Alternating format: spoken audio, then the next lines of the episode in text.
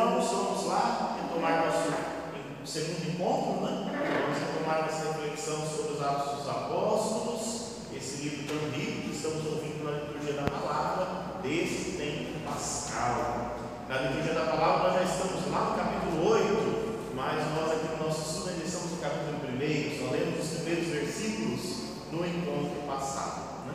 Então, só recordando algumas coisinhas, né? lembrando que esse livro são algumas recordações para a gente retomar. Esse livro, então, é atribuído ao evangelista Lucas, é a segunda parte do Evangelho. Né? A gente às vezes não nota isso com tanta facilidade, porque entre o Evangelho de Lucas e os Atos está o Evangelho de João, porque a tradição dividiu os evangelistas ali, colocou os quatro evangelhos juntos e jogou Lucas um pouquinho mais para frente.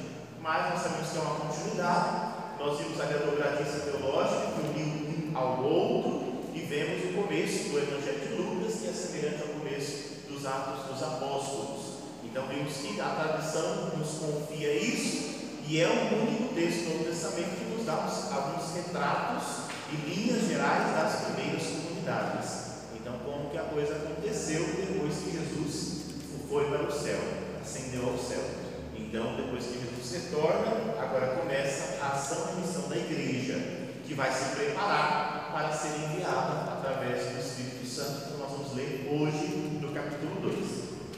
Então, lembrando disso, né, a gente vai percebendo que por ser uma continuação do Evangelho, então a mesma ação de Jesus, ela vai continuar na ação da igreja.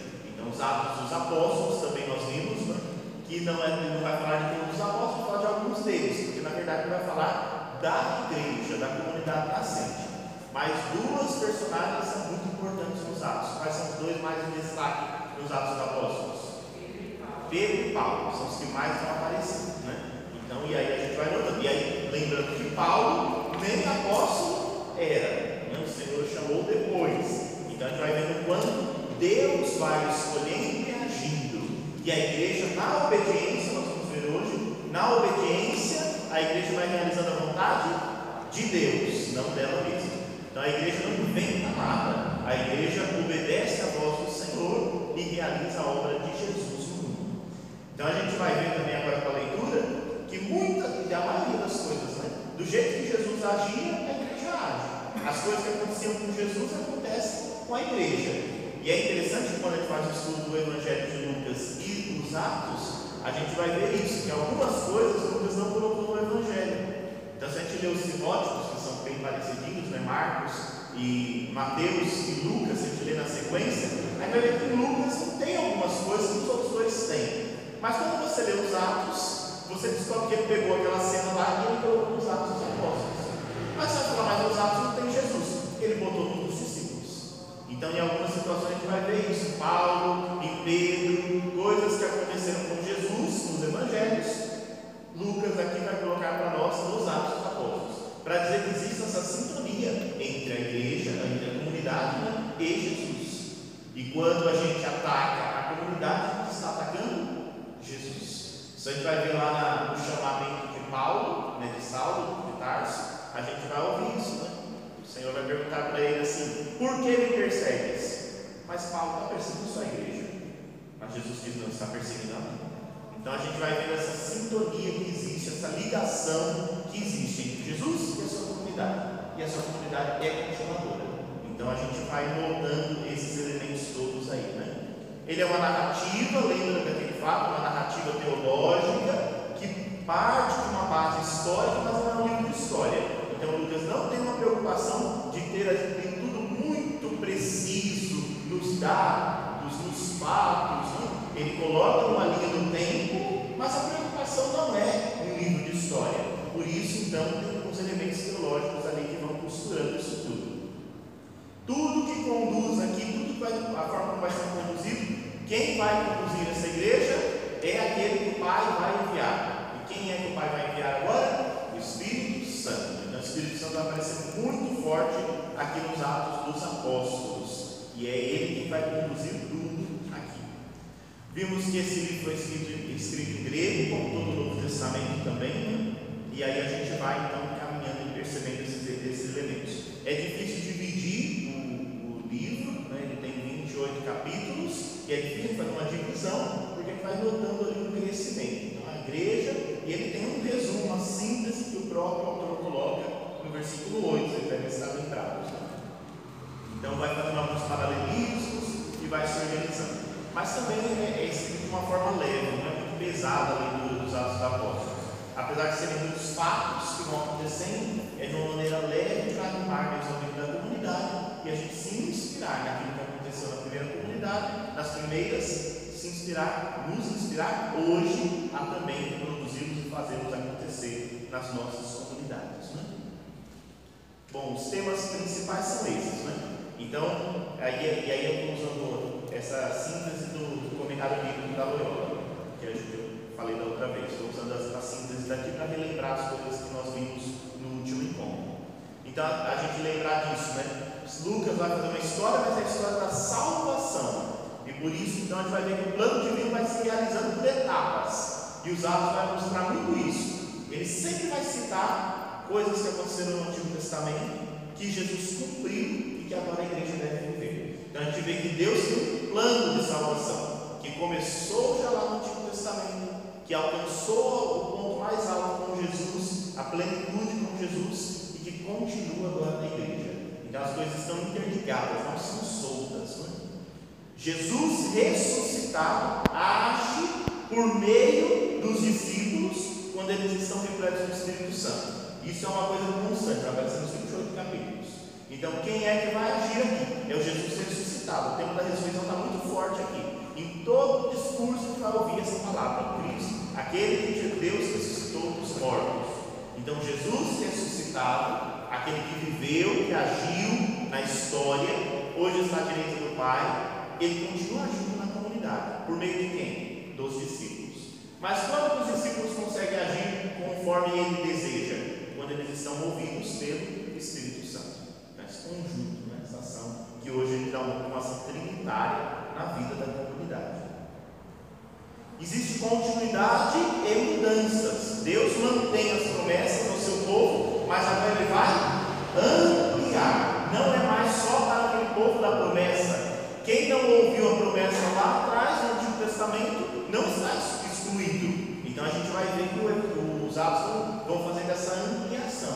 Então o povo da promessa são os judeus, mas a, a mensagem agora não é só para os judeus, ela vai se ampliar também para os pagãos os termos que a gente usa na Sagrada ouve na Sagrada Escritura. Então existe continuidade na linha da promessa, mas existe uma nova perspectiva também. Senão a gente teria que fechar aos pagãos essa mensagem. E não é assim que o Espírito Santo conduz. E a gente vai notar muito isso. Né? Isso não é vontade dos apóstolos, isso é vontade de Deus. Quem conduz é sempre o Espírito Santo que vai virar nos primeiros capítulos. Né? Então quem conduz é ele. Então não foi a que inventou e falou, agora a gente vai até os pagãos. O Espírito Santo motivou e empurrou, porque a cabeça dura dos discípulos às vezes tentou até barrar, porque é difícil a gente mudar a nossa mentalidade. Né?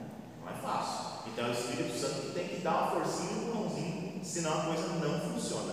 E a gente vai notando. Então é ele quem vai agindo. Acontecem muitas curas e restaurações do povo de Deus. Então os atos nós vamos ver isso também. E é igualzinho, do jeito que Jesus curava, agora discípulos curam, e até mesmo alguns elementos de trazer a vida novamente, os discípulos vão ter essa força, esse poder. Então a cura e a restauração, que é o sinal do messianismo, continua na vida da igreja, porque continua Jesus agindo. Também a gente nota em todo o livro o triunfo do cristianismo. Por mais que haja obstáculos e perseguições, o tempo todo o livro vai dizer que apesar disso tudo a comunidade crescia, a comunidade crescia e Deus somava em número, porque a comunidade cresce mesmo em meio aos obstáculos. Então, e aí mostra esse triunfo, triunfo que acontece da igreja de Cristo. Então ela vai prevalecer, ela sempre vai prevalecer. Então é quase um paradigma. Né? Você persegue, mata, destrui e o negócio, ao invés de se acabar, só cresce.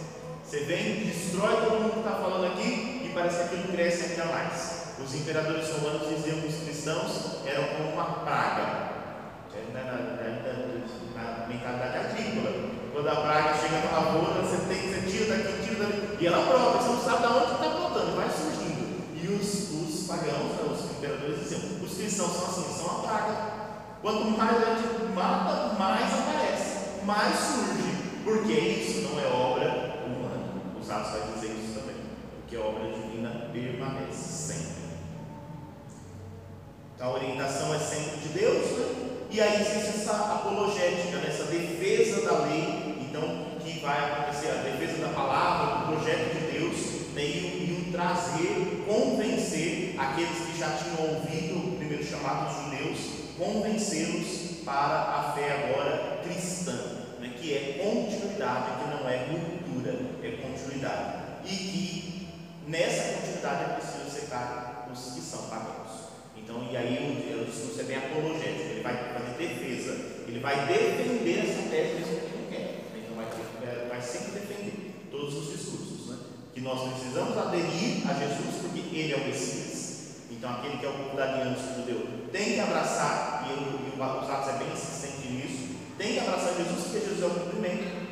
E não pode se fechar, porque a partir dele existe uma abertura agora aquele que não é judeu, que não é da aliança, inclusive sem a circuncisão. Então vamos agora, e aí vai entrar toda essa problemática que a gente falou já na vez passada. Tá bom? Fiz essa retomada, trouxe alguns pontos novos aqui, só para a gente lembrar assim, desses temas gerais que aparecem em toda a obra. E agora a gente vai fazer a leitura e vamos caminhando e vendo como é que a gente chega lá. Hoje eu separei os três primeiros capítulos, vamos ver se consegue dar conta deles, mas se conseguir mais, a gente até anda um pouquinho mais. E vamos caminhando. Legal mesmo seria a gente ler todos os 28 capítulos, né? Vamos tentar, vamos ver se a gente consegue. Se não conseguir, a gente depois dá uma apressadinha lá no final e pula para a conclusão. Tá bom? Mas vamos tentar fazer sequencial para a gente ter uma visão do conjunto. Isso seria legal, né? A gente vai lendo, comentando, lendo comentando, e aí a gente vai ter uma noção da obra inteira. Vamos tentar fazer isso. Com a ajuda do Espírito Santo, talvez consiga chegar lá, né? Então vamos pedir essa força. Muito bem. Li com vocês o prólogo, já na vez passada, lemos o prólogo de Lucas e lemos o prólogo de, dos Atos dos Apóstolos. Né? E aí aparece uma, uma pessoa lá importante, né, que patrocinou, como é que é o nome mesmo dele? Teófilo. Teófilo. Né? Então, Teófilo é uma espécie de patrocinador mais rico que encomendou isso tudo e ele vai organizar para falar isso e trazer de uma maneira esses elementos da fé em Jesus e mostrar o quanto essa comunidade continuou ali, né? Então a gente leu ali no capítulo do versículo 1 até o 5 é o prólogo dos, nossos dos atos. Depois nós lemos a ascensão, que está do 6 até o 11.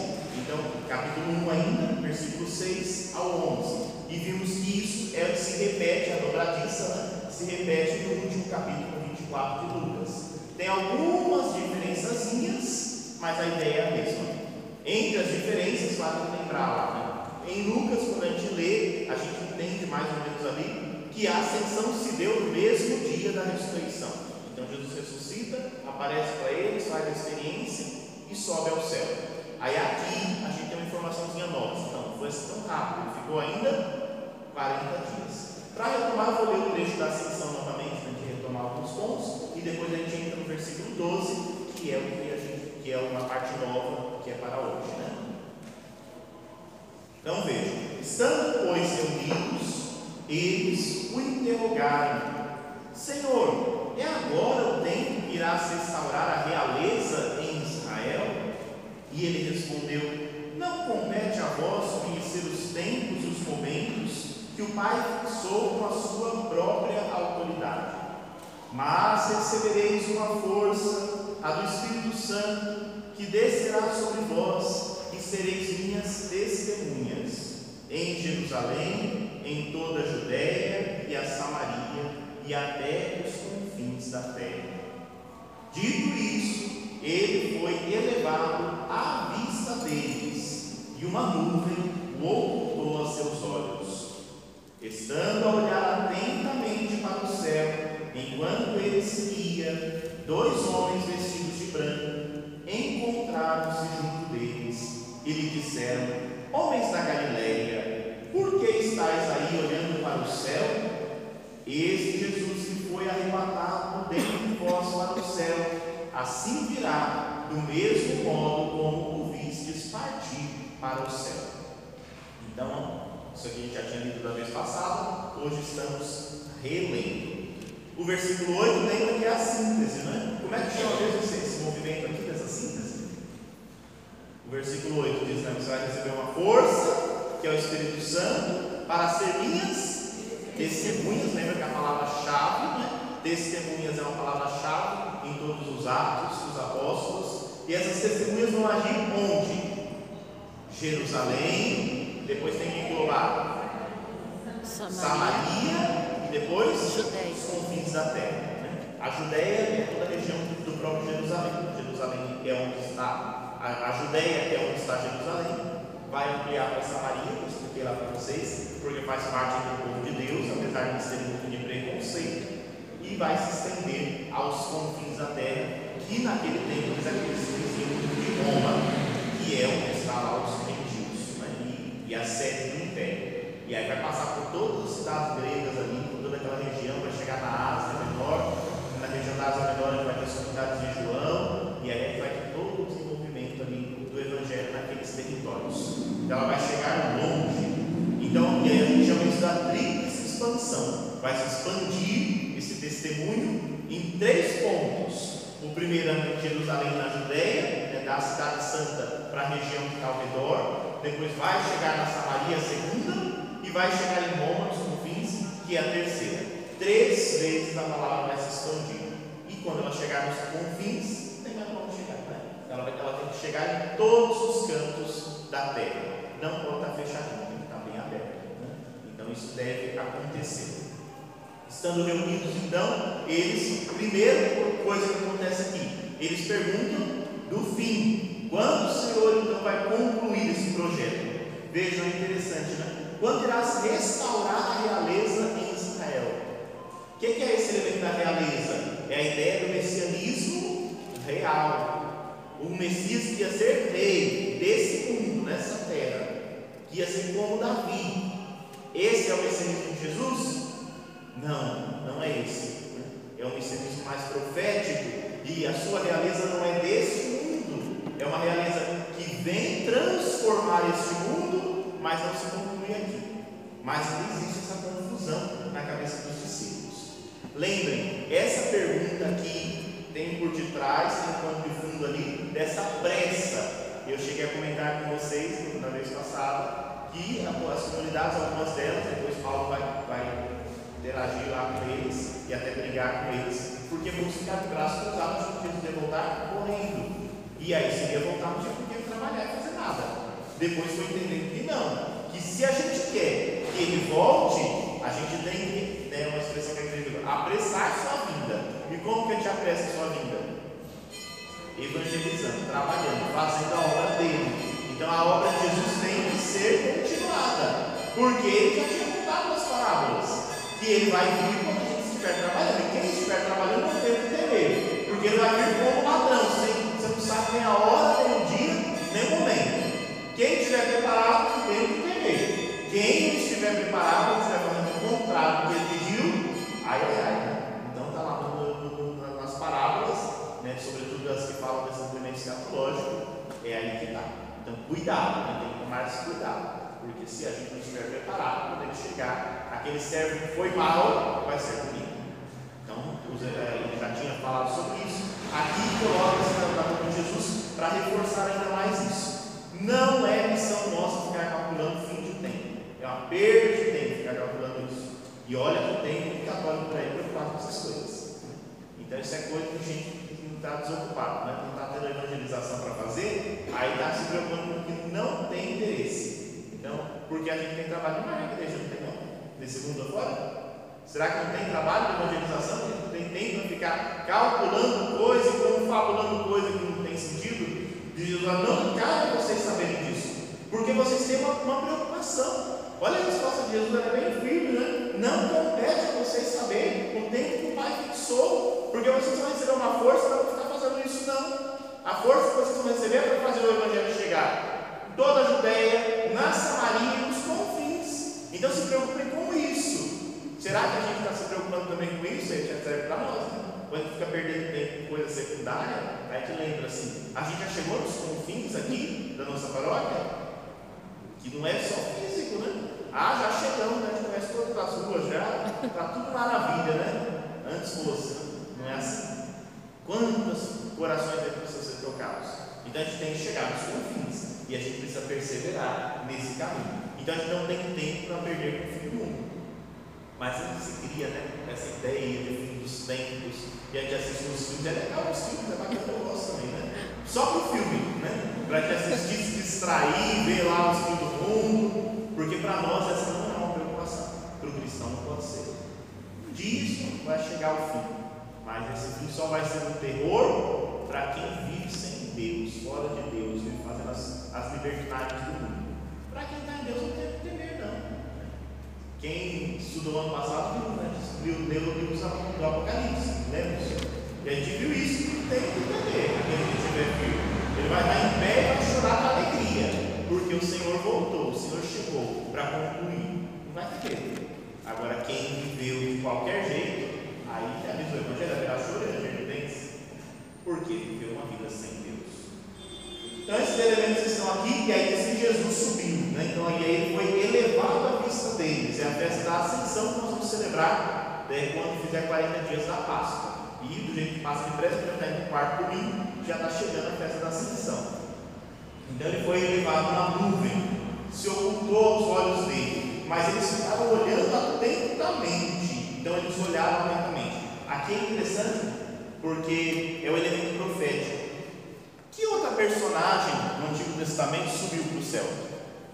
Nossa Senhora. Não, no Antigo, no Antigo ah, Testamento, lá atrás. Bem lá atrás. Elias, não foi? Um, a gente considera Elias o pai do profetismo. Vocês lembram que na transfiguração apareceu Moisés e Elias. Moisés representa a lei, Elias representa os profetas. Jesus é o grande profeta. Quando Elias, e Elias, Elias diz a história, né? E quando terminou a missão dele, ele foi arrebatado numa carruagem de fogo ao céu. E aí acabou a profecia? Não. O que, que aconteceu? Foi escolhido alguém para ficar no lugar? Foi. Eliseu.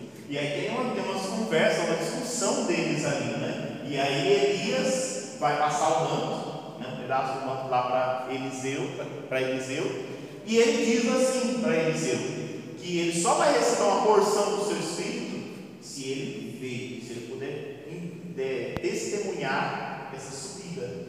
E aí Eliseu consegue testemunhar, né? E diz que enquanto a carruagem de fogo sobe, Eliseu vê e aí ele fica com uma porção do Espírito, o Espírito da profecia. E aí foi investido para poder agora continuar a profecia. Então ele é o, o substituto, ele vai estar prosseguimento, o Eliseu, né? Está vendo que aqui está tá fazendo um paralelo? Então Jesus sobe ao céu.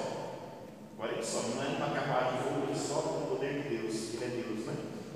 E os discípulos testemunham isso. Por quê? Porque do céu o que vai descer? Vai ser só uma porção do Espírito? Não vai descer a plenitude, vai descer o próprio Espírito Santo. Só que não, não vai ser nesse exato momento, vai ser no capítulo seguinte. Eles têm que se preparar agora para isso. É o Pentecostes que está chegando. Então veja, mas é importante que os discípulos tenham visto ele subir. Por quê? Porque a ação que vai acontecer não é deles, é desse Jesus, é desse Deus que fez se fez homem. Então por isso que eles testemunham. De novo aí a palavra, são testemunhas. Eles têm que ter feito experiência com a ressurreição e têm que ter visto ele subindo para o céu. Eles não estão inventando, eles estão fazendo uma experiência com esse Deus. E por isso eles vão ser investidos com o poder do alto para prosseguir a missão. É bonito isso, né? Então na ascensão tem essa característica. Só que aí diz que eles demoraram muito olhando o céu, e aí diz que veio, vieram dois homens de branco. Aonde esses dois homens de branco apareceram? Aí de novo, a gente está fazendo a, ligação aqui.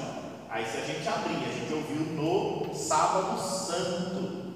A gente ouviu essa leitura de Lucas, que a gente está no ano C, e o ano C é Lucas que prevalece, né? E diz então povo, as mulheres foram até o sepulcro e diz que lá não encontraram nada. E o que, aconteceu? Apareceram quem? Dois homens de branco. É igualzinho, depois vocês pegam e lá, né? É igualzinho, porque cada evangelista fala de um jeito. Um é um anjo, o outro, né? Mas sempre aparece alguém. Mas essa história de dois homens de branco do jeitinho que está aqui, está lá em Lucas. Para dizer, são aqueles mesmos estiveram no sepulcro, que deram a comprovação de que Jesus está vivo, são os mesmos que agora estão na ascensão para empurrar a igreja e falar: vão adiante, porque agora é a hora de vocês anunciarem. Que vocês estão olhando para o céu? Homens da Galileia. Lembra que eu falei que em Marcos e Mateus né, existe uma divergênciazinha lá que diz que para fazer um conquista tem que ir para Galileia, porque a Galileia é a origem. Se a gente esquecer a origem como foi a missão de Jesus, a gente deturpa a missão. Aqui em Lucas, nos Atos, tem que ficar em Jerusalém primeiro, não pode ir correndo para Galileia. Mas não pode esquecer da Galileia. Homens da Galileia. Porque as coisas vão se cruzando, as informações são um pouquinho diferentes, mas elas vão cruzando para a gente poder entender a intenção teológica do autor. Homens da Galileia, o que vocês estão olhando para o céu? Ele foi, ele vai voltar. Não interessa quando, ele já acabou de falar quando ele vai voltar. Mas vão vocês, porque tem que anunciar. Tem que fazer o que ele pediu. Ele acabou de dar orientações, vocês estão olhando para o céu. Vão adiante, vão levar e vão colocar em, em prática as orientações que ele deu. E aí, então, eles vão sair ali, né? Do mesmo jeito que viste subir, vocês foram testemunhas, vocês vão testemunhar também o seu retorno. Se a gente pegar os discursos escatológicos do Evangelho de Lucas, a gente vai ver lá no discurso escatológico aquele que fala do fim dos tempos. Todos os evangelhos sinóticos têm. Em Lucas também tem, acho que no capítulo 21. A gente vai ver que diz que ele vai vir sobre as nuvens. Por isso que ele fala, do mesmo jeito que vocês viram subindo, ele diz, quando chegar ao fim, o Filho do Homem vai vir sobre as nuvens, e ele vai aparecer entre as nuvens para julgar esta terra. E ele vai julgar sozinho? Não, ele vai julgar com o seu conselho das doze tribos, que são os doze discípulos. Né? Agora, então ele vai fazer esse julgamento. Então, homens da galera, vocês viram subindo, vocês vão obedecer, vocês vão ajudar nesse julgamento, mas não é agora não. Vamos trabalhar, vamos fazer a coisa acontecer. Então, e aí eles vão sair dali. E aí entra o versículo de hoje, o 12, que a gente vai ler agora. Tá bom? Qualquer coisa vocês podem ir interrompendo, tá bom? Então, versículo 12. Então, bom, já que os homens lá, os anjos vieram né, e botaram eles para correr, então é hora de sair, né? Vamos embora, não vamos ficar aqui para levar mais uma bronca deles, não. Vamos caminhando, né? Então, do monte chamado das Oliveiras, voltaram aonde? Jerusalém. Porque Deus, o Jesus já tinha dito não para se afastar de Jerusalém. Então eles voltaram para Jerusalém, que esperar lá e aguardar as próximas instruções. Então, essas primeiras que Jesus deu, as próximas instruções vai ser o Espírito Santo quem vai dar. Então, a, a distância é pequena. A de uma caminhada de sábado. Vejam onde foi a ascensão, que lugar que foi. O monte chamado das Oliveiras. Né? Então agora a gente tem uma informação nova, a ascensão foi no Monte das Oliveiras. Mas o que aconteceu no Monte das Oliveiras também? pouquinhos dias antes.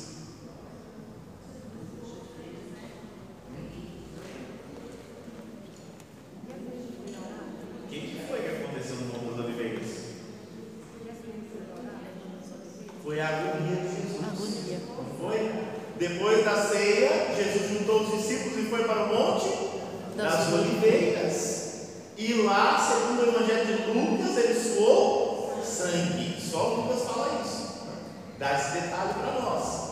E lá ele pediu, se fosse possível, Pai, afastasse o cálice.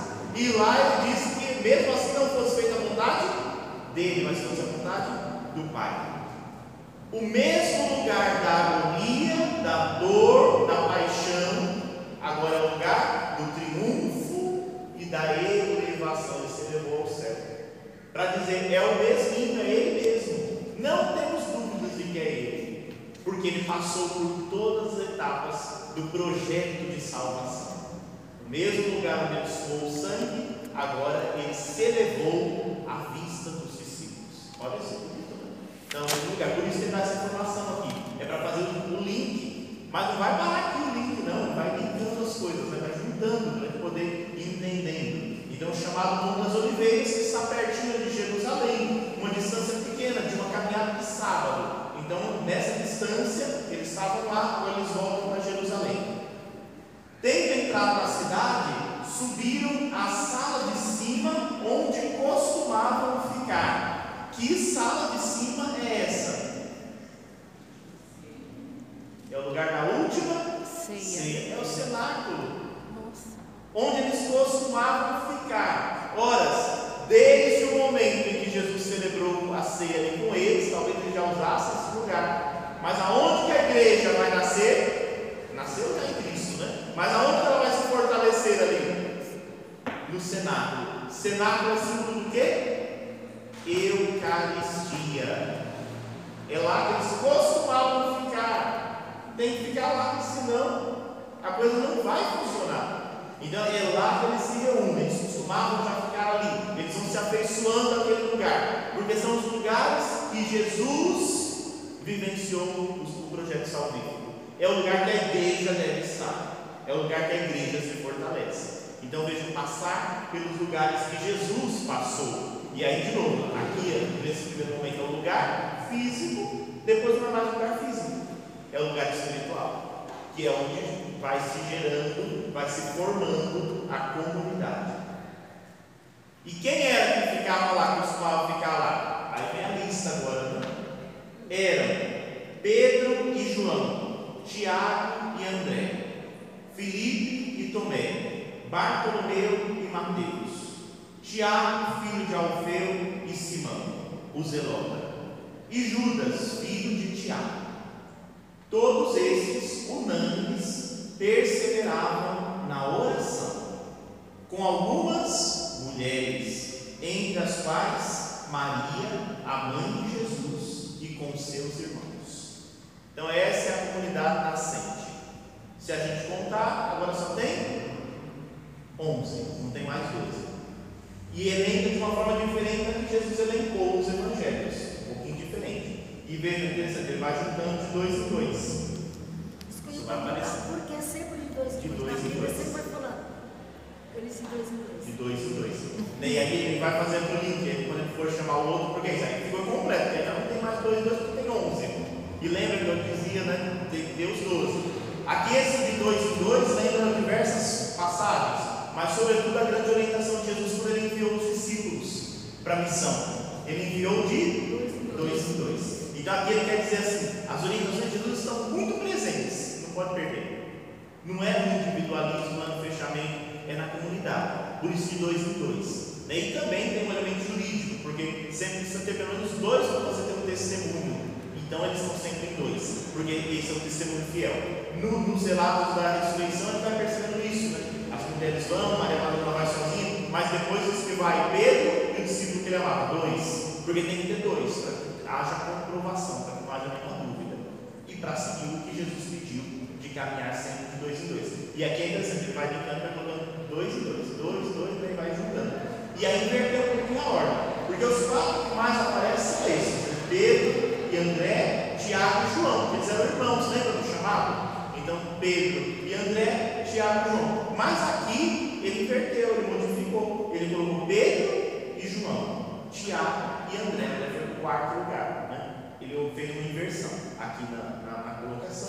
São alguns detalhezinhos, tem alguns sentidos, né? não é nada muito relevante. E ele faz, fez essas pequenas inversões com relação que Jesus, a ordem de Jesus, que ele colocou lá no, no início, né? que Jesus fez. Mas estão todos eles aqui contemplados, está faltando um, né? então estão os dois Tiagos, está o Judas, que é o Tadeu, né? o filho de Tiago, e aí lembra das mulheres. No Evangelho de Lucas, ele fala grupo de mulheres, que algumas mulheres, inclusive, eram bem ricas. E as mulheres ricas está lá em algum capítulo, que agora não me, me recordo. Mas em Lucas ele fala, ele cita, ele cita alguns nomes de algumas mulheres, diz que uma era funcionária até dentro do governo, né, esposa, tinha, tinha um grupo de, de mulheres ricas, bem situadas, e também assim, mas o quanto a palavra de Jesus ia ao encontro das mulheres. E aí, como ele já citou lá, aqui ele novo. Esse grupo de mulheres é um grupo perseverante, que já acompanhava Jesus desde o início e que estão agora aqui ainda perseverantes, mesmo depois de tudo que aconteceu. E dentre, lá em Lucas, ele citou o nome de algumas mulheres. Aqui ele não cita, mas ele destaca uma que é importantíssima. Quem? A Maria, a mãe de Jesus. E aqui ele faz questão de citar os irmãos de Jesus. Porque são aqueles que lá no começo tiveram dificuldade, vocês lembram que a sua mãe e seus irmãos estão aí fora, querendo te ver. Não tinham compreendido. Agora eles compreenderam. Agora eles estão aqui também. Então vejam, aquilo que aquela família de sangue também está presente. Né? No começo não compreenderam direito, mas agora estão presentes também. E aí os irmãos de Jesus é aquela tarefa que a gente já está acostumado a saber, né? Mas vale lembrar sempre, os irmãos são os parentes próximos porque a gente sabe que não existe nenhuma comprovação histórica de que Maria teve outros filhos. Então já, e a igreja nascente nos passa isso. E é um dogma de fé que a igreja não inventou, mas a igreja bebeu daqui, que é o dogma da virgindade perpétua.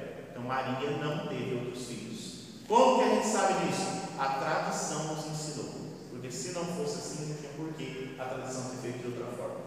Então esses irmãos aqui não são irmãos de sangue de Jesus? Mas é a família próxima de Jesus. Então são os parentes bem próximos que a cultura judaica chamava desta forma. E por isso que sempre separa, né? Maria, a mãe de Jesus, com seus irmãos. Não diz Maria, a mãe de Jesus, com seus filhos. Porque filho só tem Jesus. Ela é a mãe de Jesus, é exclusiva nesse sentido. Né?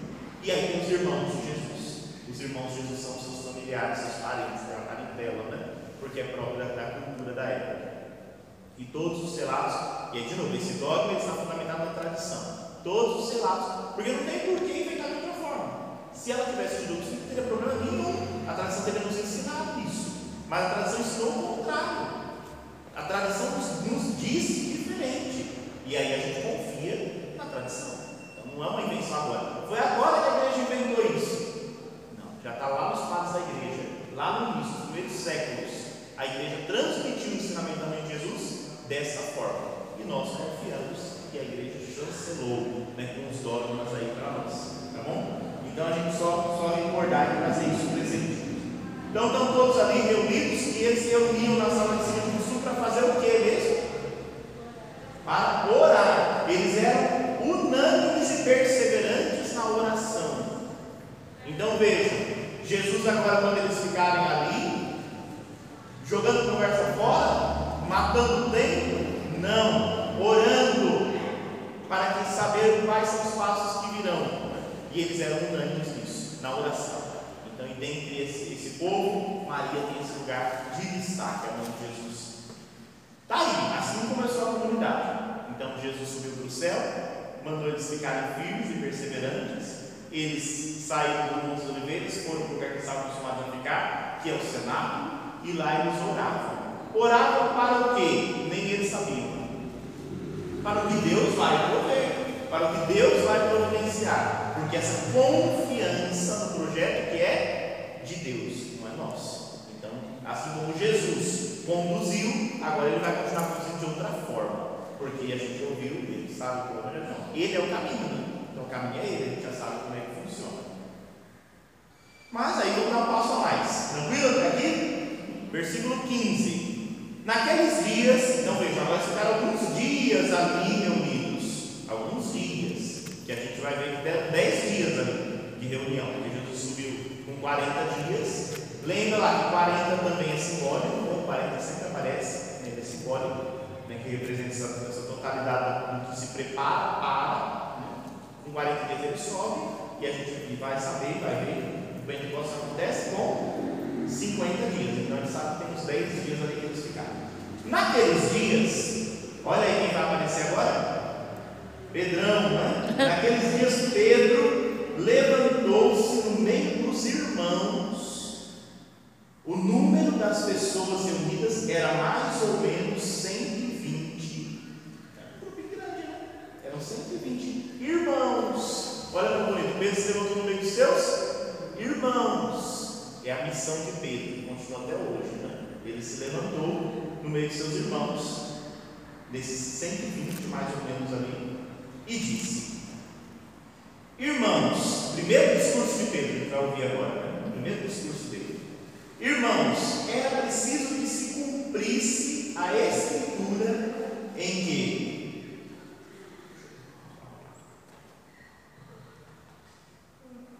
era preciso que se cumprisse a escritura em que, por meio, por boca de Davi, o Espírito Santo havia de antemão falado a respeito de Judas, que se tornou o guia daqueles que prenderam a Jesus.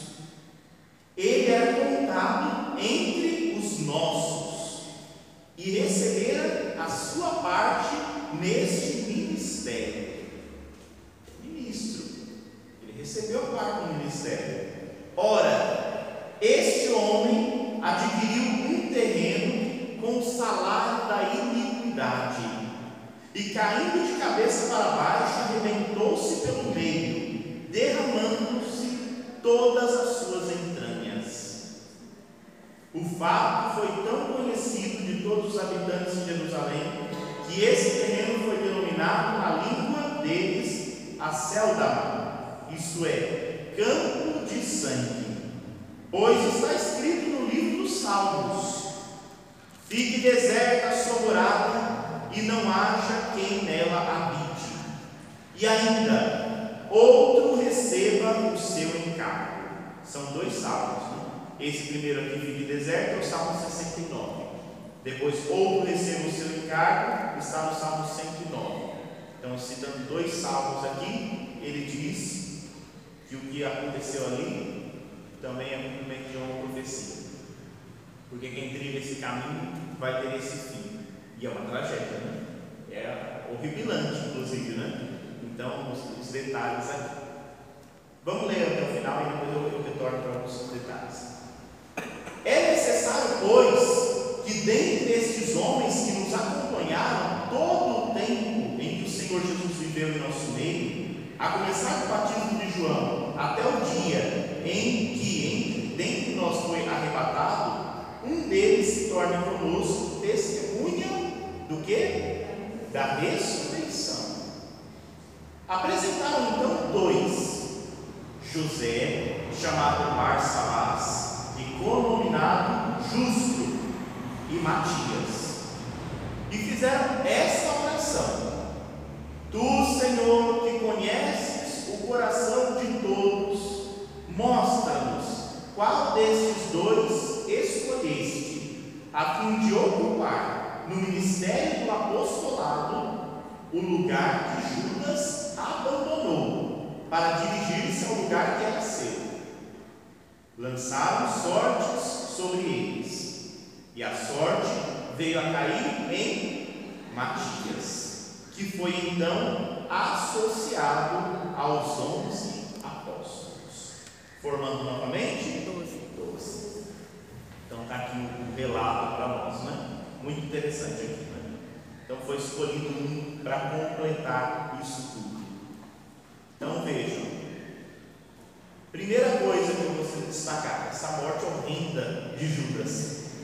Ninguém sabe direito assim, os, os relatos dizem né, da morte, Mateus tem uma versão um pouquinho diferente, mas se sabe que foi uma morte meio estranha. Né? Então, ou em outra passagem, vai dizer que ele suicidou-se, né, mas a morte dele foi uma coisa estranha. Por que, que os Atos Apóstolos colocam dessa forma? Diz que, nossa, ele comprou um campo, né? na verdade, ele comprou sua condenação, né? ele comprou um campo, que ele caiu de cabeça para baixo e se arrebentou, e suas, suas entranhas se romperam, e diz que banhou tudo de sangue, é uma coisa terrível, né? E aí diz que o povo viu aquilo e falou: Isso é um campo de sangue, porque foi comprado com o salário da iniquidade. Por que, os Apóstolos trabalham dessa forma? E não é só os Apóstolos. A, palavra de Deus traz muito isso. Isso aqui é uma forma escrita da, da Escritura, né? Que os maus têm o destino que merecem. Porque senão parecendo que existe uma impunidade. Então, que é aquela, aquele conceito, é claro que trabalha muito a ideia de que Deus não castiga, né? não é um castigo assim. Mas quem constrói a sua vida na lama, fica enlameado. É isso, essa é a ideia. A ideia. E essas personagens más, algumas delas na Sagrada Escritura, têm sempre uma morte horrenda, é assim que funciona. Né? Jezabel, lá, uma mulher ter, terrível na Sagrada Escritura, foi devorada pelos cães, de tão má que ela era. Né? Também o, o outro lá, o, o Antíoco, quarto, também teve uma morte terrível, e pus e coisas do tipo. Daqui a, a gente vai ler mais para frente um pouquinho, que vai falar daquele de um outro também, um rei ali, que zombou de Jesus, que queria muito conhecer Jesus, mas queria que Jesus fizesse um show e Jesus não abriu a boca diante dele. O que, era? No, no, na hora do, do julgamento, ele falou: Ah, chegou aqui, que maravilha, mas Jesus, ó. Herodes, a gente vai encontrar ele nos próximos capítulos de novo, diz que a morte dele também foi terrível. Então, os atos, a maneira como a Sagrada Escritura coloca é mostrar isso, né? Não é um castigo que Deus manda, mas quem construiu sua vida desse jeito tem esse fim. É uma tragédia, né? não é uma, uma tragédia física necessariamente, mas é uma tragédia mesmo espiritual. E por isso que se coloca dessa forma. Então ele é o fruto da perdição, ele se perdeu. Tomemos cuidado, porque diz assim, ele arrumou o caminho que era seu. Não é um pré-determinismo assim. Então quer dizer que Judas estava predestinado a ser o traidor. Não, ele escolheu ser. Se dizia, né, que talvez houvesse um ali, mas é sempre escolha do ser humano, fazer o bem ou fazer o mal. Ele escolheu o mal, escolheu, e aí ele dizia, isso que é o mais triste, que é a traição, porque ele esteve conosco, ele era dos nossos, ele recebeu o ministério, recebeu o ministério, e ele cuspiu nisso tudo, e preferiu o salário da morte, e aí ele teve então o seu caminho ali feito. Então esse elemento trágico ele aparece para isso, para a gente perceber que assim, que é o que a gente diz, né? Que Deus vê todas as coisas e a justiça dele vai permanecer. Então quem vive das maldades desse mundo, a gente no ditado popular que diz né, que a justiça humana pode ser cega, mas Deus não é, né? Nunca será. Então é para isso que a, a palavra nos coloca. Às vezes assusta um pouquinho, né? Mas ela coloca para isso, para a gente poder entender que essas personalidades más extremamente más, terão sua punição, porque elas vivenciaram no mal. Né? Então, e aí eles colocam Judas nesse, nesse balaio aqui para dizer qual foi o fim dele. Mas o foco não é o fim de Judas, o foco é perceber que já que ele construiu isso, e é por isso que o Salmo diz, né? Essa terra será deserta, ou seja, quem constrói suas coisas no mal não tem nada, não edifica, sua terra é deserta. Se a gente for olhar, é bem assim, tem gente que conquista um monte de coisa, se vai, Jesus já tinha dito isso de outra forma, que quem constrói na areia, mas cedo ou mais tarde a tempestade vem e derruba. Constrói um castelo lindo, mas aí quando vier o enchente vai derrubar. Então, a gente saber disso, né? e aí a gente fazer um projeto de porque a gente sabe que isso, isso acontece. E de novo, não é Deus que está mandando, é você construir. Deus já te avisou. Constrói na areia, o resultado é esse.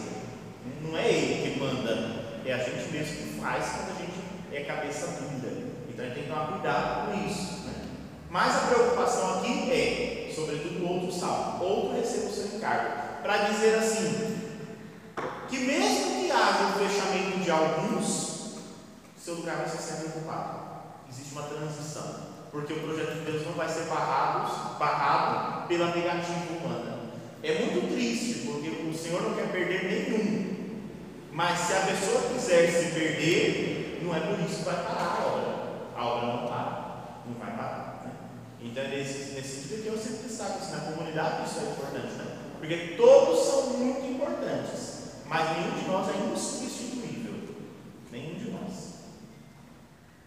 Isso não é para nos menosprezar, porque somos muito amados e queridos por Deus, somos únicos.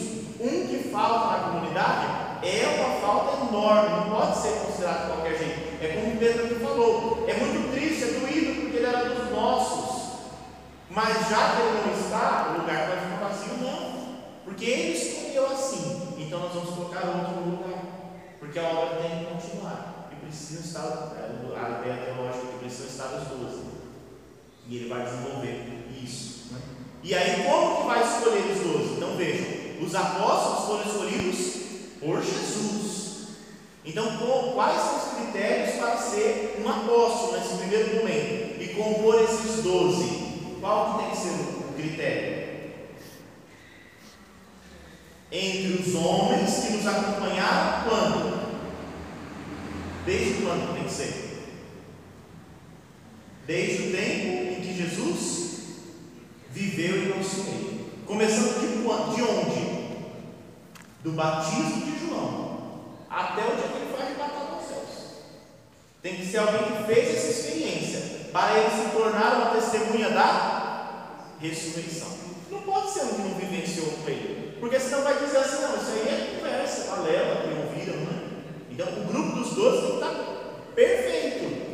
Eles vão escolher entre um que conheceu Jesus desde o batismo, viveu com Jesus todo esse tempo, ou seja, que já perseverou, testemunhou a ascensão, testemunhou né, momento que ele volta, ou seja, testemunhou a ressurreição. Então, viveu a ressurreição. Agora ele vai contar testemunho. Não porque ele ouviu falar, porque ele testemunhou. Então, para ser apóstolo nesse sentido estrito, tem que ser os doze que fizeram toda a experiência com Jesus. Aí eles tinham alguns, né? Porque vocês viram 120. Esses 120 todos, muitos estar muito tempo com eles. Eles olharam entre eles qual seria mais, mais perfil e aí escolheram dois. Mas por que eles não escolheram logo quem deveria ser? Por que escolheram dois? Mas escolheram dois. Eles aí depois escolheram, fizeram uma oração. Né? Fizeram uma oração. Como é que foi a oração mesmo? Tu, Senhor, conheces o coração de todos. Então, dentre esses dois, diz qual o Senhor escolheu para ocupar o lugar daquele que se perdeu. Quem escolhe? Deus. Mas Deus leva em consideração a gente? Leva.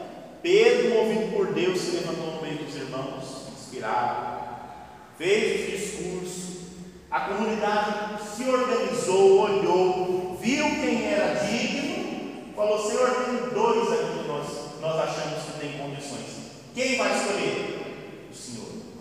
E aí eles tiraram a sorte. Aí é engraçado não vai tirar a sorte, não é assim, né? Na Escritura, no Antigo Testamento também tem muitas histórias de tirar a sorte. Por quê? A sorte é esse mistério. Vai cair em algum. Deus vai agir por ali. É ali que ele vai escolher. É com ele, não é com a gente. Né? A gente tem que dar as condições de abertura de coração.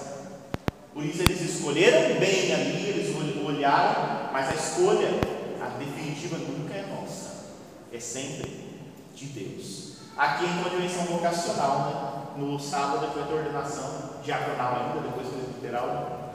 E no fundo é assim. O que, que a igreja faz? A igreja seleciona alguns, processo de seminários, né, alguns homens no meio do povo de Deus são tirados do meio do povo de Deus para serem preparados. Mas quem escolhe não é a igreja. A igreja faz esse papel que ela apresenta. Então vocês vão, quem for na ordenação, vai ouvir o rito diz assim: o reitor sobe lá, mandando, e olha o bispo e fala, de, que é caríssimo pai, né, pastor, a igreja pede que ordenes 3, esses essas pessoas, para serem ministros do povo de Deus. A igreja está pedindo isso. Aí o bispo diz assim: Você pode me dizer se são dignos de tamanho do ministério? Que é o que aconteceu aqui nos Atos, né? Aí mas assim, a gente analisou e vimos que são pessoas do bem. Então Deus agora vai decidir se ele quer ou não. Aí Deus nos escolhe. Deus é quem escolhe, né? A gente tem que preparar, ele conta conosco. Tem que preparar, não é assim uma coisa. Deus vai conduzir, nem prepara. Isso aí é coisa de preguiçoso, hein? Né? E na preguiça Deus vai agir, porque a preguiça é pecado capital, né? Então a gente tem que tomar cuidado, a gente faz, a gente tem uma disposição, uma abertura, mas não depende de nós, depende de Deus. É Ele quem vai escolher. Por isso então que eles chamaram a sorte. Essa sorte é isso, né? Senhor, está nas tuas mãos agora. E diz que aí a sorte caiu ali sobre Matias. Matias então se juntou aos onze, somou aos onze. Agora está completo, olha que bonito, e agora a gente vai entrar no capítulo 2. Agora está completo. Então veja, ficaram alguns dias, é a ideia dos atos, ficaram alguns dias ali matutando o que será que o Senhor quer. De repente Pedro se levantou no meio dos seus irmãos. Pedro tem uma missão especial. Ele não é nem maior nem menor do que ninguém, é um dos irmãos, mas tem uma missão de confirmar a comunidade.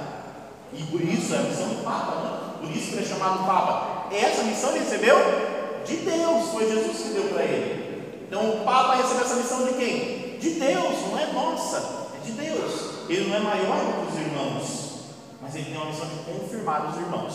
Diz que movido ele se levantou e falou: tem uma coisa errada aqui no nosso meio. Está faltando um no colégio, no grupo. Deus escolheu 12, só tem 11. A palavra de Deus já falou sobre isso. Não vamos ficar mais lamentando que não deu certo. Vamos arrumar. Senhor, escolhe. O Senhor conhece os corações. Escolhe. E escolheu Matias. Então surgiu ali Matias. A figura de Matias vai surgir desta forma. Primeiro ela ali. Ele começa falando aqui, é, é, o Espírito Santo está vendo pela Davi a respeito de Júlio. Onde está essa passagem aqui? É, quando ele fala de Davi, porque aí ele foi bem lembrado disso aí. Ele vai, ele vai falar muito de Davi. Davi são os salmos. Porque naquele tempo eles acreditavam que todos os salmos sido escritos, escritos por Davi. Então, como no salmo está dizendo isso, já que havia a perdição, é esse versículo seguinte aí, né? Ele está dizendo esse versículo aqui, ó. Fique, fique deserta sua morada e não haja quem nela habite. Ele está falando sobre isso. Então ele dizia que aquele que caminha na, na injustiça, a sua morada vai ficar deserta, não vai ter habitação. Aí ele, diz assim: quando eu leio isso, que foi Davi que escreveu, foi o Salmo, foi Jonas. Ele construiu um campo, mas ficou deserto. Ninguém quis o campo de sangue. Por quê? Porque ele construiu a iniquidade. É disso que ele está falando. Então, quando ele cita Davi, né, foi Davi que disse. É um salmo que é atribuído a Davi. Os dois salmos atribuídos a Davi. Então, sempre vocês vão ouvir isso, quando toda ali, né? Salmos é coisa de Davi. Hoje a gente sabe que não são, os salmos não são todos escritos por Davi, né? Mas eles acreditavam assim e ainda hoje são atribuídos todos a Davi. Né? Sim.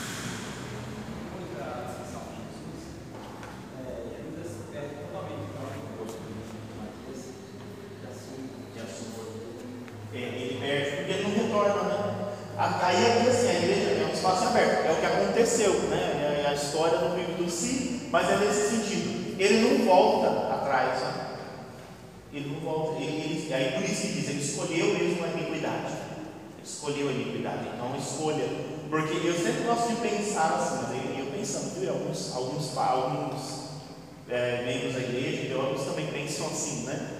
É, a misericórdia de Deus é infinita, não é uma predestinação. Se houvesse arrependimento sincero, será que Jesus não perdoaria? Pedro fica foi até perdido. fim, né? Uhum. Foi até o final e traiu. E traiu. Depois que ele traiu, ele não. Ele não voltou. Os outros continuam, não cita mais as pregações, talvez Judas. É no ensino brasileiro, ele não voltou. Porque, ó, lembra, todos se dispersaram, mas todos voltaram, menos ele. Então não foi uma exclusão, ele não quis mais. Então é uma escolha, ele não volta e aí ele se perde. né? Então, é, é esse que é o sentido. Por isso que eu sempre gosto de pensar dessa forma, porque Pedro também negou, mas ele voltou e o Senhor confirmou ele na fé. Será que se Judas tivesse voltado, será que Jesus excluiria ele? Eu acredito firmemente que não, porque Jesus não excluiu ninguém. Mas se a gente não volta, aí não tem como, né? Porque ele respeita sempre a nossa liberdade. Então, se a gente escolhe continuar no mal, e é, é esse é o tal do pecado contra o Espírito Santo. A gente escolhe viver assim sem Deus. Aí não tem como ele perdoar, porque ele não invade a vida da gente para perdoar. Ele quer que a gente dê um passo. Então o pecado pode ser grande como for, mas se se arrepende e retorna, ele perdoa, ele recupera. E é isso que Pedro falou. Ele tinha esse poço. Quem pôs a perder esse poço? Ele mesmo.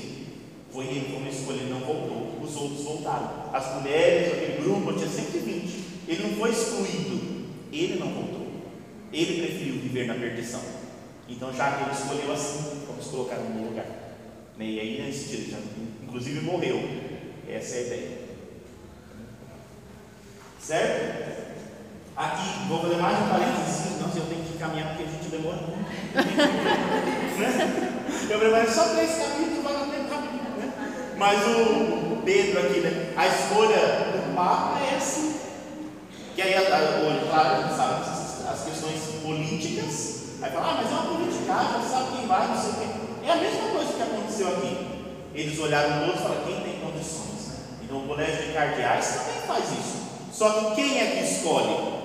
É o Espírito Santo. Por isso que quando vocês ouvem, né? Ah, quem escolhe na igreja, quando tem conclave, né? Tem aquela coisa, alguns já pegaram alguns conclaves, alguns pegaram poucos, mais novinhos, né? Mas os conclaves aí fica aquela coisa, o Espírito Santo, aí na- na- no jornal, as politicagens, aqueles que são mais papáveis, eles chamam, né, já são prontos para serem papas, sabe, com listas, com nomes. Aí fala, mas não é o Espírito Santo que escolhe? É, do jeitinho que aconteceu aqui, ó. É ele quem vai conduzir. E aí a gente tem surpresas de vez em quando, porque às vezes os Espíritos se reúnem lá e pensam uma coisa e Deus pensa outra e não é que a coisa vai por outro caminho, porque quem escolhe é ele. É a nossa fé. Se a gente parar de crer assim, a gente tem que jogar fora toda a nossa tradição. Então é a mesma coisa, né? Então é essa figura que vai se levantar no meio de irmãos para firmar na fé. É isso, o Papa é apenas isso, né? É uma figura de unidade que vai firmar na fé. Ele, e é por isso que ele é então a cabeça desse colégio. A cabeça é Cristo, mas dentro do colégio ele ocupa esse lugar de destaque. Então o sucessor legítimo de Pedro está aí na igreja ainda e a, e a gente dá o nome de Papa para ele. Ele é o sucessor legítimo do apóstolo Pedro. né? Então prossegue assim até hoje. Inclusive rezemos pelo nosso, né? Verdade, vocês viram o vídeo dele lá, né? Tadinho. Ele está com bastante dificuldades de locomoção, né? Problemas na perna, Joelho. no ciático e tantas dores, né? E mesmo em meio a tantas dores, está ele lá, né? Aquele pastor filho e fiel que não abandona, né? Então a gente rezar por ele é muito importante. Vamos adiante? Prontinho, olha como o texto vai se organizando. Tem agora os 12, está tudo bonitinho. Então, capítulo 2, o que, que vem? Pentecostes. Pentecostes. Então chegou a hora.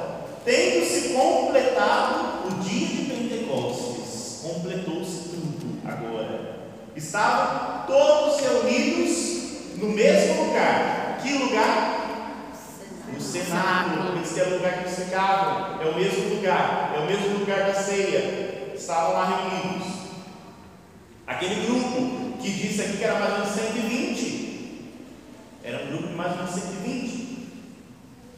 De repente, veio do céu um ruído, como o agitar-se de um vendaval impetuoso, que encheu toda a casa onde se encontravam. Apareceram-lhes então línguas como de fogo, que se repartiam e que pousavam sobre cada um deles, e todos ficaram repletos do Espírito Santo e começaram a falar em outras línguas, conforme o Espírito lhes concedia se exprimirem. Achava-se então em Jerusalém judeus piedosos, vindo de todas as nações que há debaixo do céu.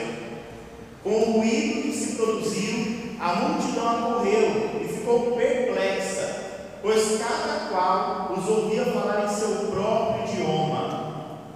Estupefatos e surpresos diziam: Não são acaso galileus todos esses que falam?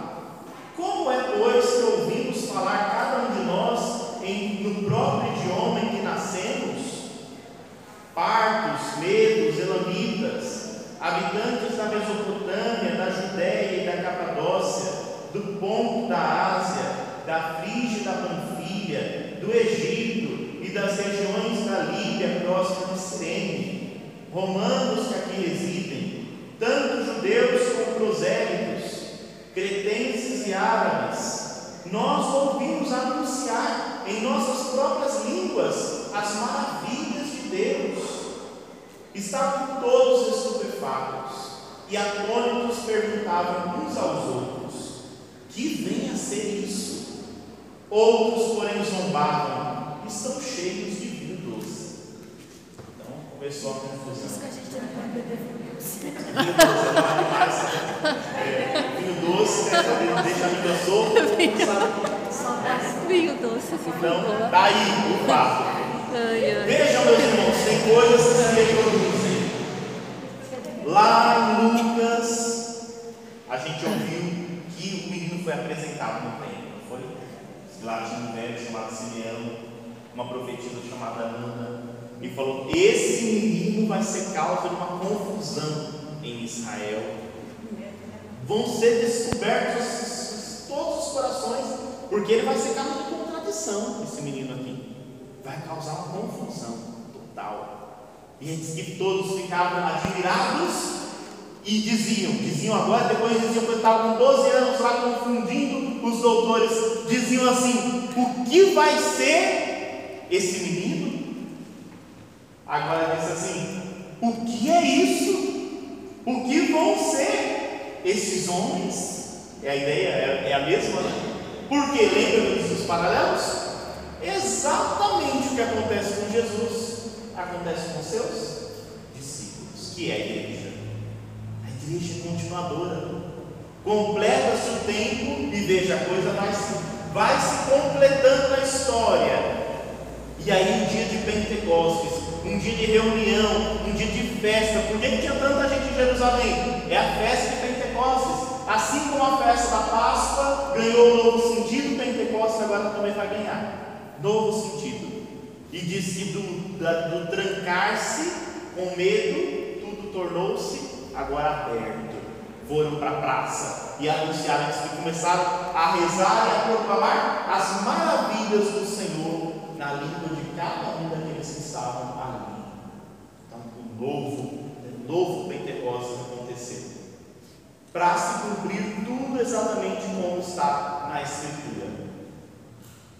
E aí, o que, que está na Escritura? O que, que está no Evangelho? Lá houve uma ênfase no começo do Evangelho de Lucas também, com uma figura que pregava. Tinha uma figura lá que pregava, não tinha? Antes de Jesus? Quem que era que pregava antes de Jesus? João Batista.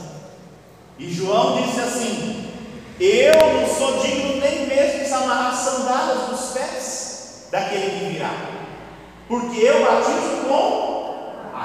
Mas aquele que virá vai batizar O Espírito. com o Espírito Santo e com o fogo. Está aqui. Lucas faz questão de mostrar um texto que mostra isso aqui. Né? Questão de mostrar. Cadê esse batismo com fogo? Está aqui. Tudo que se foi dito se cumpre. Na tradição joanina, esse espírito foi diferente. Jesus entrou e soprou sobre eles. Lembra? O sopro, o vento. Aqui tem o vento, tem o hino, tem o, tem o fogo. Tudo tem as línguas de fogo que vem. Porque ele veio para batizar com o fogo. É a presença do Espírito Santo que chegou. Então, é, o- é o batismo do Espírito aqui. Né? É essa ideia. Porque o batismo com a água já lavou da conversão. Agora é o Espírito. Na igreja, a gente entende um pouquinho isso com o sacramento da, que a gente vai celebrar agora sábado aqui, para 113 pessoas na nossa paróquia. A confirmação, a crisma, que é tão maravilhosa, tem gente que ainda não entendeu. Para que crismar? É isso. Aqueles que já receberam a graça, porque o nosso batismo já não é mesmo de, de João, já é o batismo com o fogo, mas ele se confirma quando a gente recebe a graça da confirmação do Espírito Santo que é Cristo. Então, esse sacramento é muito importante. Aqui a gente tem então esse, esse Pentecostes, o primeiro. O primeiro de uns que viram no próprio Atos dos Apóstolos, viram outros. Para esses primeiros aconteceu dessa forma. Vai acontecer de outras formas para outros, até chegar lá nos pagãos. Porque aqui ainda estão apenas judeus. Estavam reunidos judeus piedosos. Só o povo da aliança está reunido. Esse Pentecostes aqui é para o povo da aliança. Essa turma toda que está aqui, de tudo que era canto ali, são judeus que vieram porque eram da aliança. Ainda não são pagãos. Quando a gente ouve às vezes os termos das cidades, a gente já imagina que são. Não, não são ainda. Judeus e prosélitos, aqueles que abraçaram a fé ao judaísmo. Esses agora é que estão ouvindo as maravilhas de Deus pela boca dos apóstolos simples e galileus. Como que pode ser povo tão simples, não sabe nada, está falando aqui, a gente está entendendo a nossa língua, o que é língua para mim presente? É a grande comunicação né, que acontece. Outro paralelo que está aqui nesse texto, que na, na vigília de Pentecostes, né, infelizmente essa leitura não vem no, no domingo de Pentecostes, vem na vigília, é reconduzir o que foi perdido lá no Gênesis.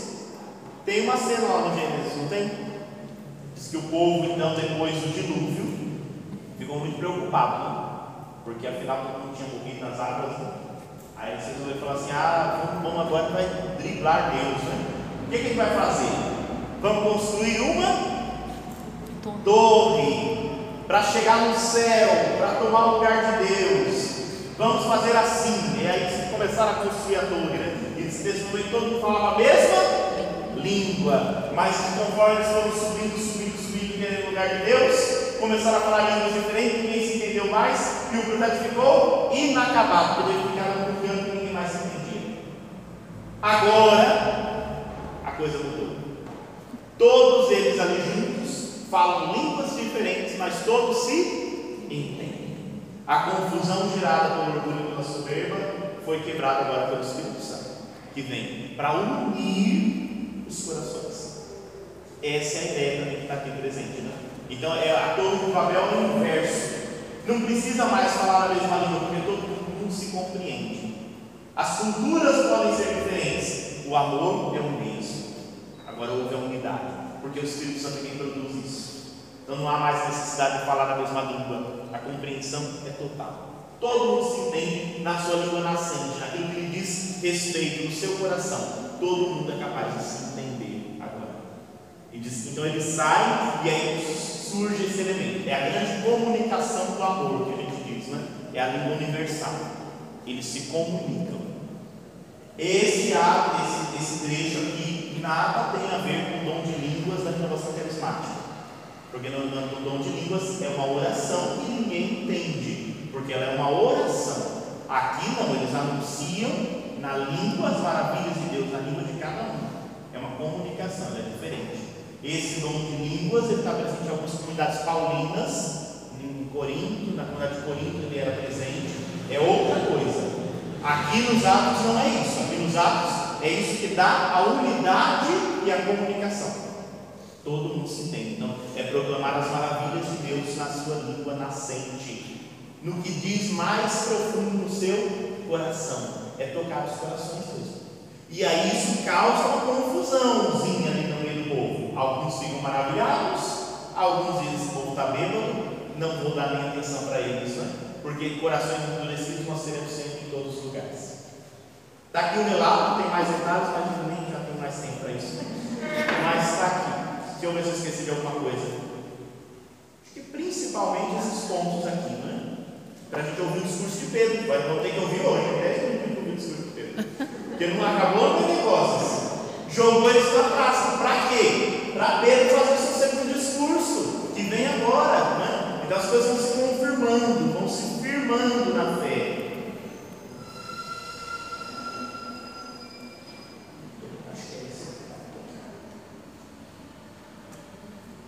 Depois que ele, o povo começa a dizer que o estava cheio de vinho doce, estava embriagado, né? Pedro, de pé, junto Olha os duas agora. Junto com os outros, ele se destaca, porque ele tem esse papel de confirmação, mas agora tem os doze. Levantou a voz e assim lhes falou: Homens da Judéia, qual era o primeiro lugar que tinha que anunciar? Judéia. Homens da Judéia, e todos vós, habitantes de Jerusalém, tomai conhecimento disso e prestai ouvidos às minhas palavras. Prestem atenção, homens da Judéia e de Jerusalém. Esses homens não estão embriagados como pensais, pois é apenas a terceira hora do dia. De manhã ninguém pode estar bêbado? Não, não tem lógica de estar bêbado de manhã. Então ainda é a terceira hora do dia. O que está acontecendo é o que foi dito por intermédio do profeta. O que, que foi dito? Sucederá últimos dias, diz o Senhor. Que profeta é esse que está falando aqui? É Joel, o profeta Joel. Nos últimos dias derramarei o meu espírito sobre toda a carne. Vossos filhos e vossas filhas profetiza, profetizarão. Vossos jovens terão visões e vossos velhos sonharão. Sim, sobre meus servos e minhas servas derramarei o meu espírito farei aparecer prodígios em cima do céu e sinais embaixo na terra. O sol se mudará em escuridão e a lua em sangue, antes que venha o dia do Senhor, o grande dia. E então todo o que invocar o nome do Senhor será salvo. Aqui está a profecia de Joel. Ele chama a atenção: Homens de Jerusalém, povo de fé, povo da aliança. Vocês conhecem a profecia? A profecia disse isso. E ele diz: Homens de Israel, ouvi essas palavras. Vamos entender o que está acontecendo aqui. Jesus, o Nazareu, foi por Deus provado diante de vós com milagres, prodígios e sinais. Sinais esses que João disse que já iam acontecer que Deus operou por meio dele entre vós, como bem o sabeis. Este homem, entregue segundo o desígnio determinado e a presciência de Deus, vós o matastes, crucificando-o pela mão dos ímpios. Mas Deus o ressuscitou, libertando-o da angústia do Hades, pois não era possível que ele fosse metido em seu poder. De fato, é a respeito dele que diz Davi. Aí vem mais uma vez, estão muito salmos, mas está um salmo de Davi. Então Davi já disse a respeito dele. Eu via sem cessar o Senhor diante de mim, Ele está à minha direita para que eu não vacile. Por isso alegra-se o meu coração e minha língua exulta. Até minha carne repousará na esperança, porque não abandonarás minha alma no Hades, nem permitirás que o teu santo veja a corrupção. Deste-me a conhecer os caminhos da vida, encher-me-ás de júbilo na tua presença. Então, esse salmo aqui, Davi disse aqui, tem umas adaptações do salmo, um pouquinho, né? mas Davi disse isso, que era preciso ter confiança. Do que, que ele está falando? Jesus foi esse homem confiante, que foi provado, que foi entregue, mas que confiou. E o Senhor tinha dito que ele não conheceria, conheceria a corrupção da sua, da sua carne, ele não desceria a mansão dos mortos, não ficaria lá, né? não, não seria entregue ao poder do Hades, ao poder do inferno, à mansão dos mortos. Irmãos, seja permitido dizer com toda franqueza a respeito do patriarca Davi. Davi é muito importante, mas olha, eu vou ser franco e vou falar agora sobre ele. Ele morreu, ele foi sepultado, e o seu túmulo encontra-se com nós até o dia túmulo dele estava lá em Jerusalém, o túmulo de Davi. Sendo, pois, profeta, e sabendo que Deus lhe havia assegurado com juramento que um descendente seu tomaria assento em seu trono, previu e anunciou a ressurreição de o qual na verdade não foi abandonado no Hades, nem sua carne viu a corrupção. A esse Jesus, Deus o ressuscitou. E disto nós somos testemunhas.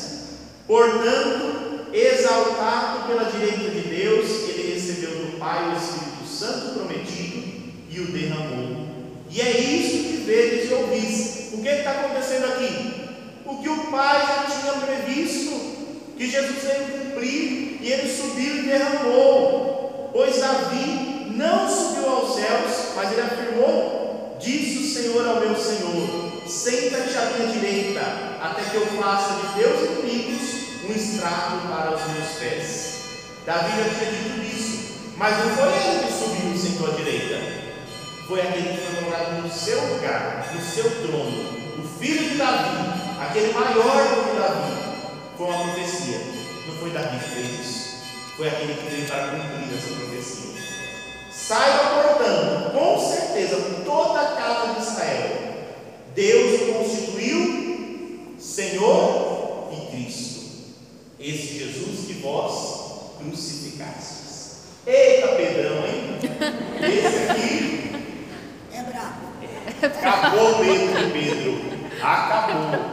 Pedro velho ficou para trás. É. Agora é o Pedro novo. É o Espírito Santo, meus irmãos, que age, que impulsiona, que põe lá. Com voz profética, ele vai reler as Escrituras. Lembra o que aconteceu nos últimos capítulos de Lucas? Diz que Jesus releu as Escrituras para dois discípulos, os de Emaús. Quem agora que releu as Escrituras com o povo? Pedro. Tem que fazer o mesmo que Jesus fez. Está lá, o profeta Joel já disse, está lá nos Salmos. Davi viveu, Davi anunciou, mas não foi ele que viveu, porque ele morreu e está enterrado aqui. Vai lá no túmulo de Jesus, ele está lá? Não. Então, essa comprovação da justiça era importante. E quem é que sabe que ele não está lá? As testemunhas dele. As testemunhas foram lá. As testemunhas viram ele subindo para se sentar à direita. Eles viram, eles não ouviram falar. Eles viram. Somos nós que estamos anunciando para vocês aqui. E nós estamos anunciando por nós. A força que ele prometeu antes de subir, desceu, está aqui no meio de nós agora. Ouvido do Espírito Santo, ele, ele anunciou isso tudo. Então, um discurso muito forte, o discurso de Pedro, muito pautado para mostrar o caminho que Deus trouxe e faz para que a gente possa compreender. Existe continuidade. Homens de fé. Foi entregue o justo na mão dos ímpios. Crucificastes. O Pai deu a vitória para ele. Agora a gente tem que seguir é ele. Então vejam, o que ficou para trás ficou. Não importa se ele não é perfeito, o povo tinha alguém que disse assim: crucifica-o. Ó, para trás ficou. Porque agora, se alguém tinha dúvidas, as dúvidas não existem mais. Essa aqui, meus irmãos, é a ideia que o texto do Sagrado vai trazer nos Atos Apóstolos para nós.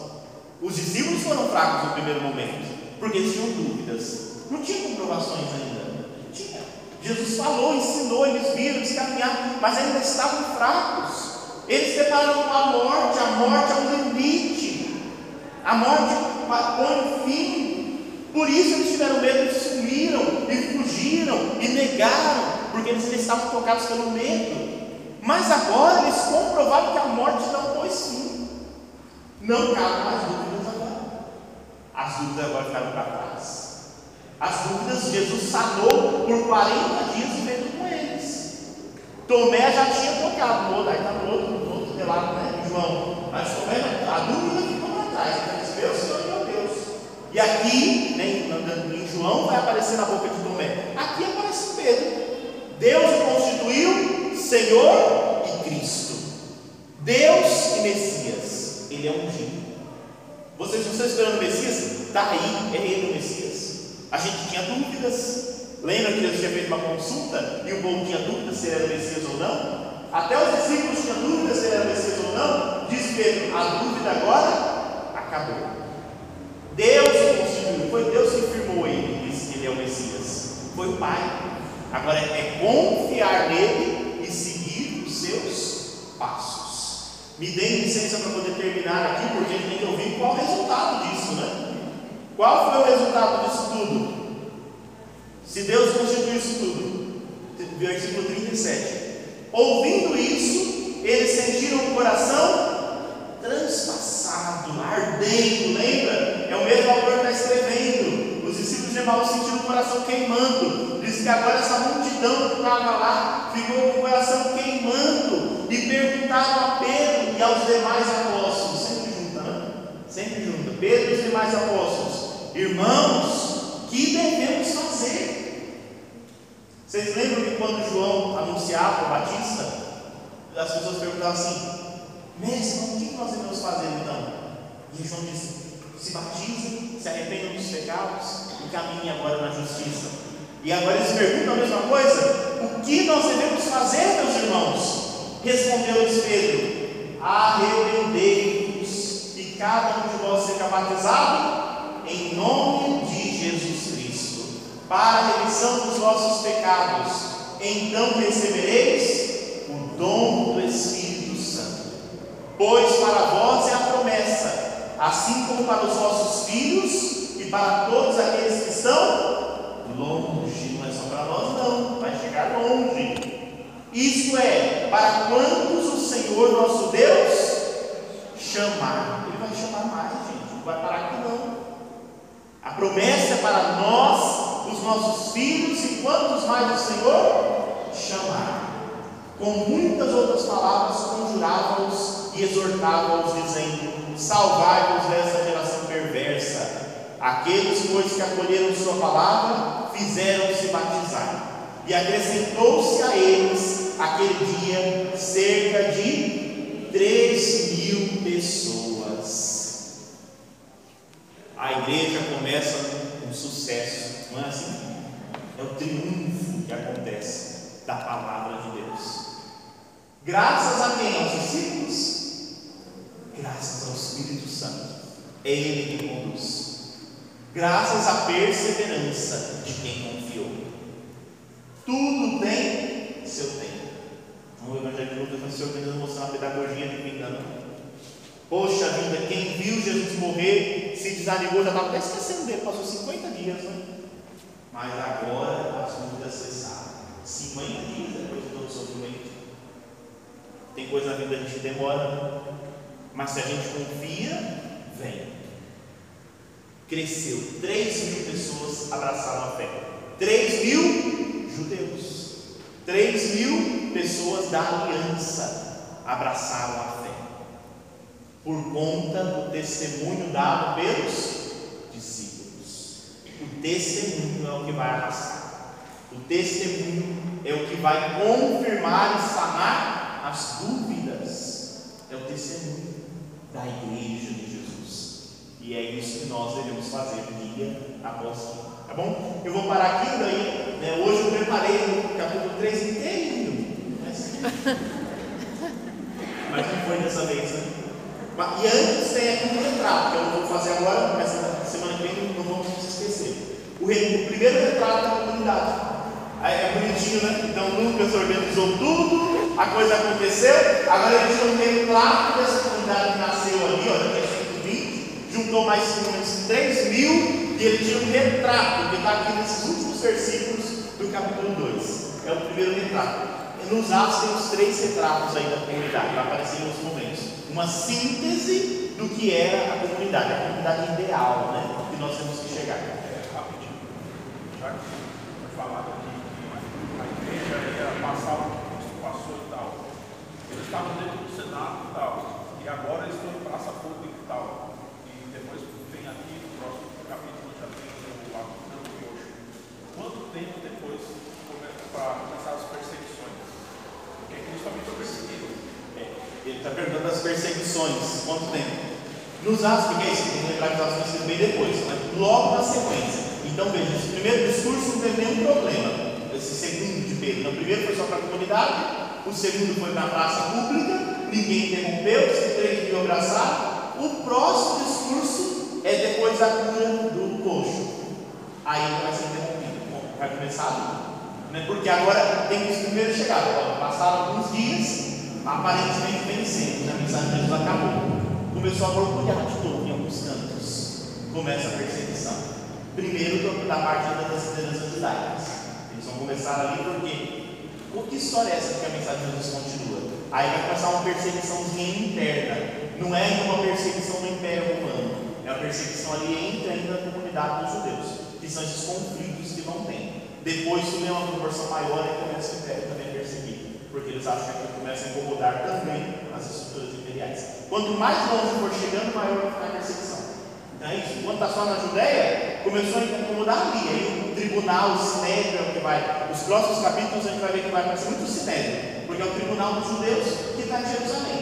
Até que começa a confusão, a perseguição embora, aí tem que sair. Conforme está chegando longe, vai aumentando a perseguição. O mesmo aconteceu com Jesus. Né? Quando ele estava na Galiléia, era a perseguição dele pequena. Quando ele chegou em Jerusalém, morte para ele. Quando chegar em Roma, o que vai acontecer com Pedro? Morte para ele. É o mesmo, o mesmo processo de Jesus. Né? Pedro e Paulo estavam acontecendo uma coisa. Legal? Maravilha, desculpa os, os minutos de atraso, vamos ficar em pé e vamos. Semana que vem tem que correr. Mas eu comecei falando que ele tem que estudar os 28 e já termino retirando. Vamos, vamos estudar menos, porque não dá tempo. Mas que bom, né? Os Atos dos Apóstolos é muito rico, muito interessante. Né? Sobretudo essa primeira parte, depois vai, vai se repetindo, aí fica mais rápido. Né? Mas a primeira parte tem muitos detalhes que vale a pena a gente aprofundar. Vamos pedir que a Virgem Maria nos acompanhe. Ela que lá no cenáculo foi destacada entre os discípulos, né, porque era uma mulher de oração. Ela continua sempre no cenáculo nos ajudando. Né? O cenáculo hoje não é mais lá a sala de cima. O cenáculo hoje é as nossas igrejas, onde a Eucaristia, onde a gente adora em espírito de verdade, como pede o Evangelho. E por isso Nossa Senhora está sempre ali também presente. Porque do jeito que ela estava o tempo todo com os discípulos, ela continua hoje, o tempo todo junto de nós.